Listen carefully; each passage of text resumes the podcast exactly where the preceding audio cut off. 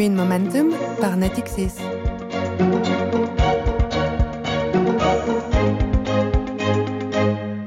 Bonjour à toutes et bonjour à tous, c'est Jérôme Libeskind et vous êtes à l'écoute de Green Momentum. C'est le premier podcast dédié à la finance verte et à son rôle dans la démarche globale des entreprises et des gouvernements pour une meilleure préservation de l'environnement. Green Momentum vous est proposé par Natixis et aujourd'hui nous allons vous faire découvrir euh, en quelque sorte les coulisses euh, de la collaboration entre une banque et une entreprise. Comment euh, travaillent-ils ensemble pour transformer l'entreprise et devenir plus responsable en matière de carbone?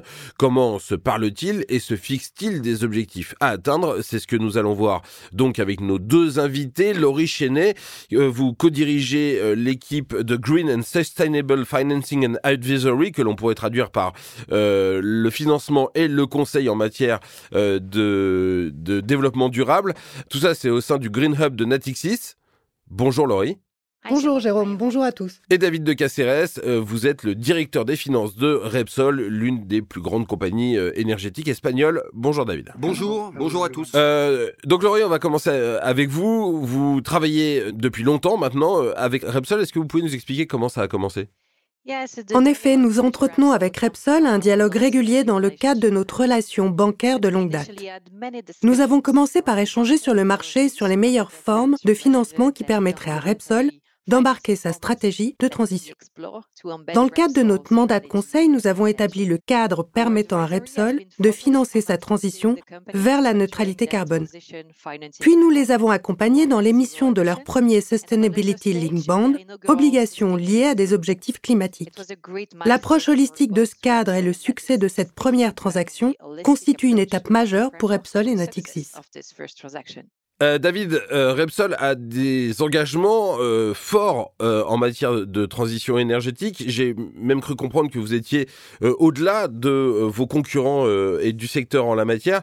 quels sont les, engagements justement de, Repsol en matière de transition énergétique? Tout d'abord, disposer d'une énergie sûre et propre est essentiel pour le développement de la société. Et je pense que ces facteurs doivent être pris en compte dans la transition énergétique. Nous sommes convaincus qu'un nouveau modèle énergétique basé sur l'innovation et la technologie est absolument nécessaire. Le secteur pétrolier et gazier a un rôle clé à jouer et nous travaillons chaque jour pour faire partie de cette solution. Le développement durable est au cœur du processus de décision de Repsol.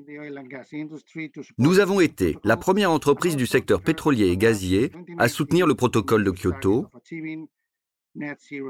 et aussi la première à annoncer en 2019 un objectif ambitieux de neutralité carbone selon lequel les scopes d'émissions 1, 2 et 3 seront atteints d'ici à 2050. Notre plan stratégique 2021-2025 prévoit de transformer Repsol, actuellement société pétrolière et gazière intégrée, en une société multi-énergétique intégrée. Ce nouvel axe stratégique répond à une feuille de route très exigeante. Il intègre diverses options technologiques, combinant électrification et transformation industrielle, hydrogène, biocarburant, circularité, avec le recours à des produits à faible teneur en carbone, une production d'énergie renouvelable et des activités centrées sur le client.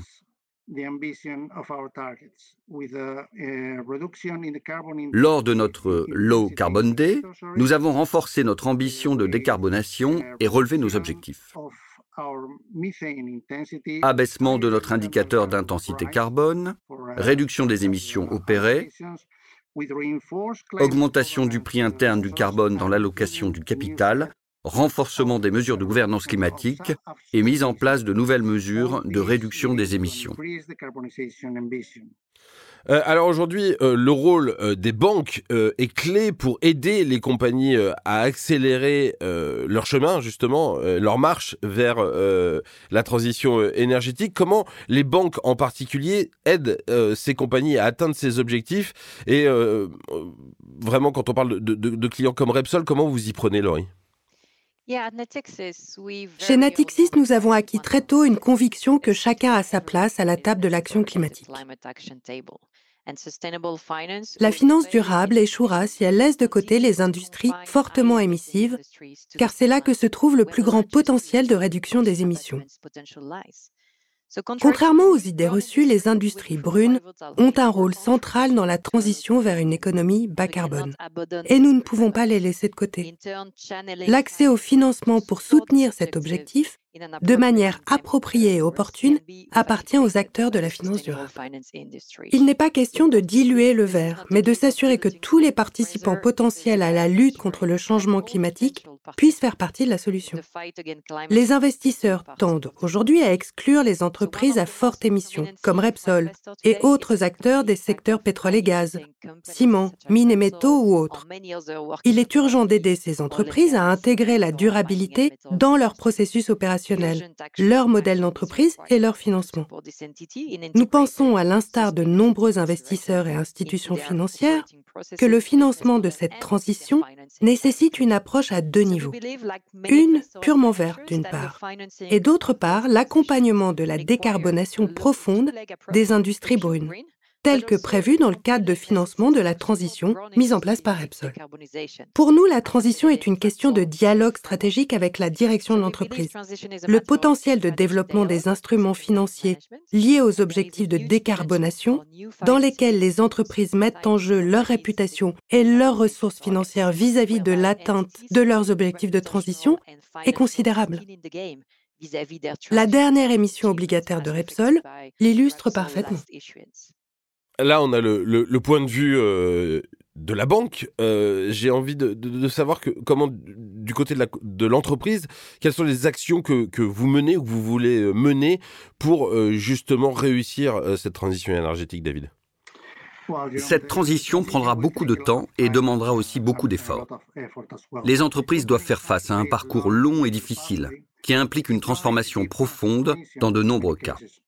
Le secteur de l'énergie doit jouer un rôle de premier ordre dans la réalisation des objectifs de développement durable. Cela suppose de nouvelles technologies, de nouveaux matériaux issus de l'industrie chimique, de nouveaux carburants moins polluants, de se tourner vers la production d'énergie renouvelable et de faire appel à l'économie circulaire. Il faut explorer de nombreuses voies, développer de nombreux moyens, et les efforts de chacun doivent être salués. Dans notre cas, le plan stratégique de Repsol vise la transformation de l'entreprise, l'accélération de sa transition énergétique, ce qui évidemment requiert des ressources financières conséquentes. Vous parlez de ressources financières, David, mais euh, la transition énergétique, c'est pas simplement une question d'argent. Absolument. La transition énergétique est une question de préservation de la santé de la planète, de transformation du modèle énergétique. On peut l'envisager de différentes manières et de différents points de vue, mais elle implique de grands changements dans nos modes de vie. Les grandes, moyennes et petites entreprises de toutes sortes doivent s'adapter à ce nouveau modèle. Chacun d'entre nous est impliqué dans cette transition, y compris à l'échelon individuel dans nos activités quotidiennes. Nous en voyons déjà les impacts. Nous avons besoin d'éducation, de conseils, de nouvelles règles. Notre transformation et le développement durable de notre société constituent un projet ambitieux qui nécessite des ressources financières. C'est pourquoi nous sommes à l'écoute de toute forme de financement durable que le marché peut mettre à notre disposition. Euh, Laurie, vous diriez vous aussi que la transition énergétique, c'est pas simplement une question d'argent? Je partage l'avis de David. Bien sûr, en tant que banque, nous fournissons des solutions de financement, mais nous apportons aussi du conseil et de l'accompagnement à nos clients. Repsol devrait se concentrer sur son ambition et l'effet de levier associé. Au-delà de combien avons-nous besoin pour financer la transition énergétique, les questions relatives au degré d'ambition et particulièrement à la vitesse à laquelle nous allons évoluer vers une économie bas carbone sont cruciales pour réussir la transition énergétique. Alors justement, David, qu'est-ce que vous attendez de vos partenaires financiers et, euh, de vos banques et de vos investisseurs en la matière? Les partenaires financiers sont des piliers de l'activité économique, compte tenu du fait qu'ils orientent les ressources financières vers des activités productives. Ils mettent également en relation les émetteurs et les investisseurs. Le marché de la finance durable et ses instruments financiers suivent des règles et des protocoles particuliers. Ils sont soumis à des standards et pratiques de marché spécifiques, comme les Green Bond Principles ou les Sustainability Linked Bond Principles. Le rôle d'intermédiation joué par les banques leur confère une grande expérience des différents marchés sur lesquels elles opèrent. De même, dans leurs décisions d'allocation, les investisseurs prennent en compte non seulement les rendements, mais aussi la finalité de l'investissement. Nous croyons aux relations stables et à long terme d'intérêt mutuel, et nous attendons aide et soutien dans notre transition énergétique. Cela peut inclure à la fois le financement direct de nos activités de transition et la structuration de nos opérations et bien d'autres formes de coopération. Les conseils et les orientations de nos partenaires financiers sont cruciaux pour la réussite de nos opérations. C'est un chemin que nous devons suivre avec toutes nos parties prenantes, que nous voulons toutes engager. Nous avons en particulier besoin de l'engagement de nos banques pour qu'elles soutiennent et développent le marché, pour qu'il soit inclusif pour toutes les entreprises en transition, pour qu'elles fournissent les instruments financiers adaptés à notre transformation. Les banques font donc pleinement partie de l'équation. En fait, aucun d'entre nous ne peut se permettre d'échouer dans la réalisation de ces objectifs. Laurie, aujourd'hui, euh, les institutions financières comme vous euh, ont la volonté et même l'obligation de réduire leur exposition euh, aux secteurs les, les plus polluants. Euh, comment vous y prenez euh, concrètement? Commençons par notre nouveau plan stratégique 2024 qui a été annoncé il y a quelques mois. Un de ces trois piliers est l'engagement pour la transition énergétique et la finance responsable, visant à conforter notre positionnement de partenaire financier de référence de nos clients dans leur stratégie de transition énergétique.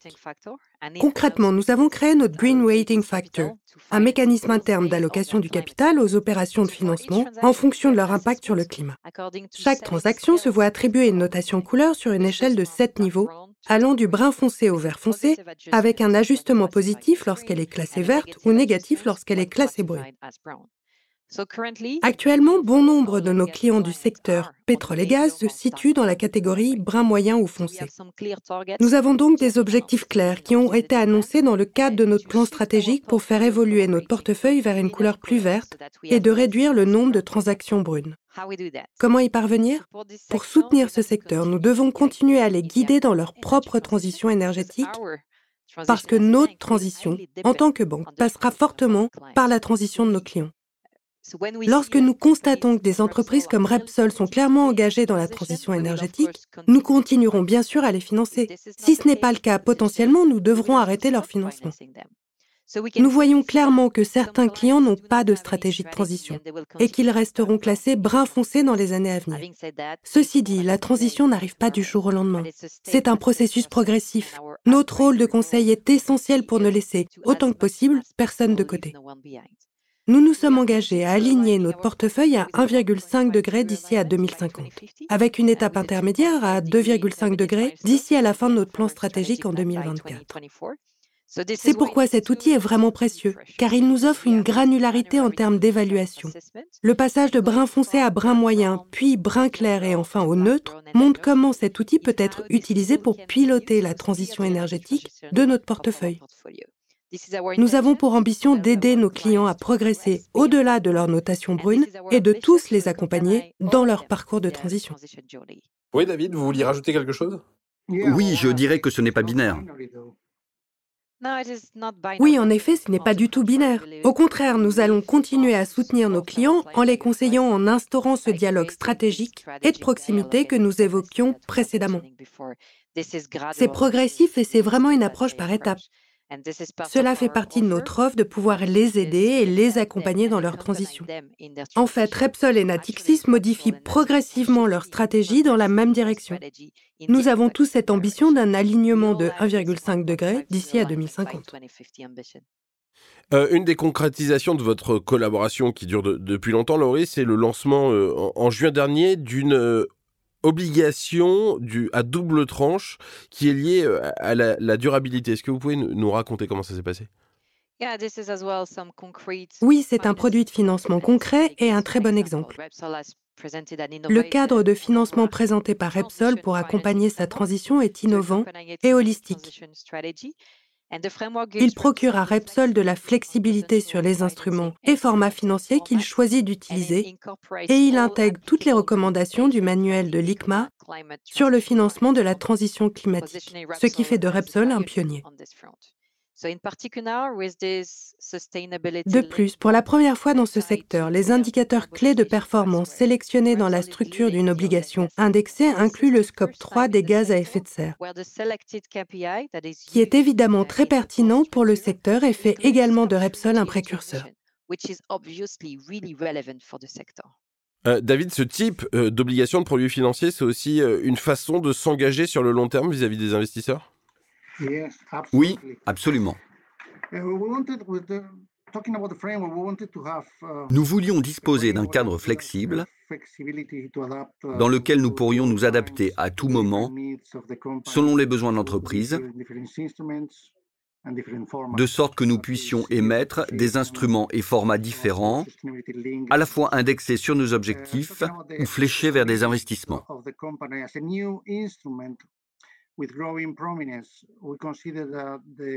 Cette obligation durable renforce du côté financier notre engagement envers notre stratégie de développement durable à l'échelle de l'entreprise, en intégrant, comme Laurie vient de le souligner, le scope 3 des émissions de gaz à effet de serre dans les KPIs. Évidemment, tout a été fait avec l'aide de nos banques uh, qui ont structuré l'opération. Uh, On voit que vous avez euh, besoin les uns euh, des autres avant de, terminer cette discussion. Il reste la question rituelle, la dernière question. Euh, êtes-vous plutôt optimiste ou pessimiste pour le futur? On va peut-être commencer avec vous, David. Uh, eh bien, je me dois d'être optimiste. Je pense que nous ne pouvons pas nous permettre d'être pessimistes. Les enjeux sont trop importants et doivent être atteints. Et comme je l'ai dit, l'effort de chacun est le bienvenu et faisons tous en sorte de les rendre possibles. Laurie, est-ce que vous diriez comme David que vous n'avez pas les moyens d'être pessimiste ou est-ce que vous êtes vraiment optimiste? Je suis d'accord avec David. Nous ne pouvons être qu'optimistes compte tenu de la situation actuelle et de ce que nous accomplissons au quotidien. Cela fait partie de notre travail d'être optimiste. Personnellement, je dirais que mon optimisme dépend du jour, de la tendance, des différentes annonces. C'était vraiment essentiel que les choses bougent à la COP26. Je suis impatient de voir des actions plus concrètes. Je dirais que je suis optimiste, même si défi est un des mots clés qui me vient à l'esprit lorsqu'on parle de transition énergétique. Je pense que la question centrale est surtout celle du timing. Nous devons aller vite. Et je ne suis pas sûre que nous allons tous les jours à la bonne vitesse. Voilà, merci, euh, merci beaucoup euh, à tous les deux euh, pour avoir été avec nous aujourd'hui dans, Green Momentum. Green Momentum, c'est fini pour aujourd'hui. J'espère que vous avez pris du plaisir à nous écouter. je vous souhaite une très bonne journée. Je vous dis à très très bientôt dans Green Momentum. Merci. Merci beaucoup.